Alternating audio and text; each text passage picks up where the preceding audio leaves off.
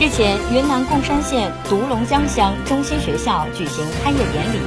独龙江乡位于高黎贡山与担当丽卡山两个山之间的峡谷深处，居住着四千两百多名独龙族群众。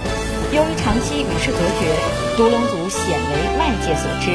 据了解，独龙族是中国人口较少的少数民族之一，也是云南省人口最少的民族，使用独龙语，没有本民族文字。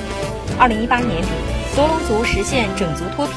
目前，这里的孩子们享受从学前班到高中的十四年免费教育。独龙族小学生入学率、巩固率和升学率均保持百分之百。